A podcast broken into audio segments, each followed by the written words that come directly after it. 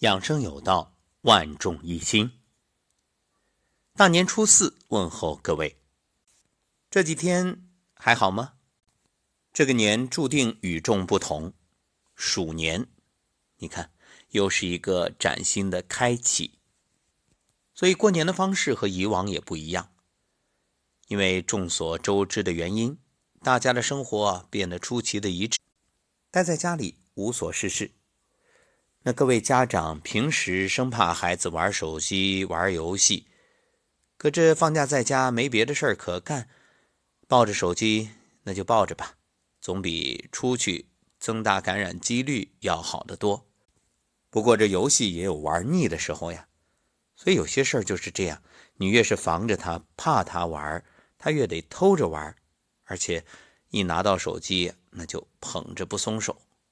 可真要让他天天玩了，估计慢慢的也就厌了。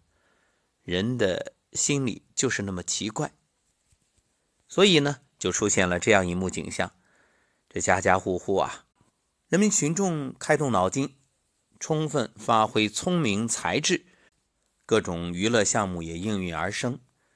这家庭套圈儿、投篮，甚至有人在鱼缸里钓起了鱼。当然。这个小视频估计是一种恶搞，不过无论怎么说，总归在家里也闲不住。平时都抱怨假期少，这可好，假期充足了，还延长了。各位是不是又怀念起上班的感觉了？其实生活呢，就在于调剂，这也是一种阴阳平衡，阴极生阳，阳极生阴，在于切换、转换。否则的话，什么事儿再好玩，让你一直必须这样持续下去，也会厌的。不过令人欣慰的是，这一次过年也着实是难得的教育机会，真正提升了全民的健康素养，明白养生之重要。其实所谓感染啊，你会发现，黄鼠狼专咬病鸭子。那基本上都是年老体弱者，所以经历这次疫情事件之后，希望大家都能给自己定一个新年的养生计划。也许你早就做好了事业规划、情感规划，可这养生计划其实才是重中之重。一年过去，身体怎样？是透支呢，还是积存了呢？就好像你看家庭的存款一样，你的身体也在于你平时的养护，养得好，咱不说逆龄吧，最起码这一年过去，感觉变化不大。如果一年之后整个人变得苍老，那就要反思了。大年初四给各位的建议啊，这该聚的也聚了。按照传统呢，初四开始，慢慢的就转为朋友聚会。不过今年这个特殊情况，估计哪也不能去，那索性花点时间把房间好好的整理一下。其实，比房间更重要的是整理好你身体的空间。哎，也许您会问，这身体空间怎么整理？它分内和外。内呢，就是你的内环境，主要是肠道。所以你看，虽说今年聚会少。前面大吃大喝还是免不了，那今天建议做个轻断食，一天能辟谷呢就辟一天，不能辟呢，你就喝点粥，让肠胃休息一下，调整一下，肯定很舒服，这个相当有必要。外环境啊，除了房间之外，还有就是你身体周围的气场，这个怎么做呢？很简单。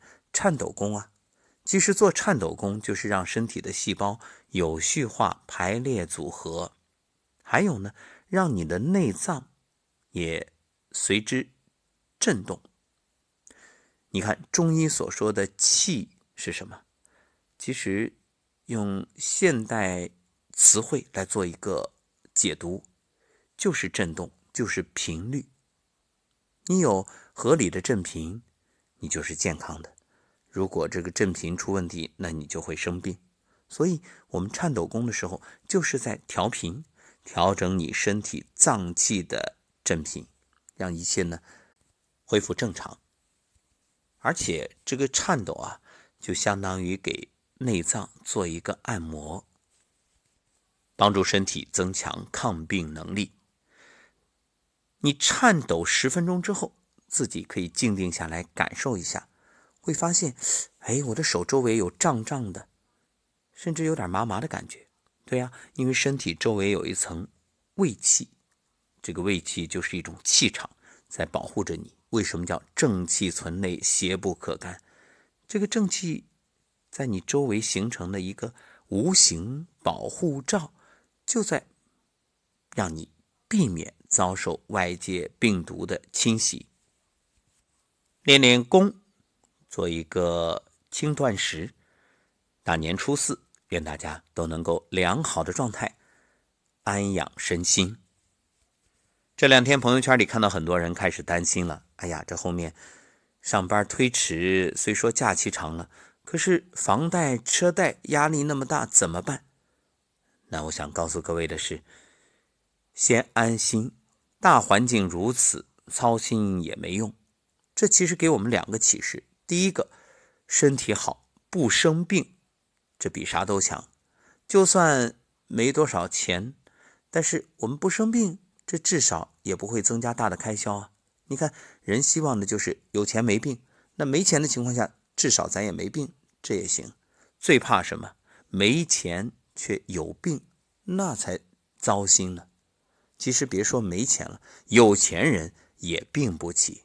所以健康最可贵。既然不能出去创造财富，那咱们至少可以守住财富，对不对？无法开源，我们就节流。还有一点，其实也是告诉我们，时代已经变了。你看，经过这一次事件之后，会发现，那接下来物流快递肯定有一个爆发。为什么？因为大家都迫不及待的想要去购买各种物资了，家里该添的东西啊，生活用品。还有就是，你发现实体经济遭受打击。你说餐饮。以前都说餐饮好做挣钱，结果一股脑儿的很多人都投入餐饮，一个僧多粥少，发现被分流了。再有现在这件事儿之后，那餐饮也都把菜品在外面打折出售啊，因为没人来饭店聚餐了呀，也遭受了一次实实在在的打击。因此想想看，与互联网有关的这个事业。不是说你要不要去做，也不是说这电商对实体有多大的冲击，它就是一个事实，显而易见，这是趋势啊。趋势来的时候挡都挡不住，无论你接受与不接受，它都要发生。那该作何选择？未来的事业怎么发展？那今天也花点时间好好的整理一下。这个也和养生有关啊，因为当你的心安了，目标明确了，并且对未来有方向了，那你的身体自然就好了呀。心安是大药，心不安那是百病之源。好，今天还会出一档节目，给各位年轻的父母一个参考，因为这个时候父母很焦灼的就是。万一孩子出现发热的症状，我到底带他去医院不去医院呢？去医院怕高危啊，容易被感染；不去医院心里又不踏实，不知道在家里怎么处理。所以给大家一个关于发烧几种症状的参考，帮助各位年轻的父母知道出现类似的问题该怎么应对。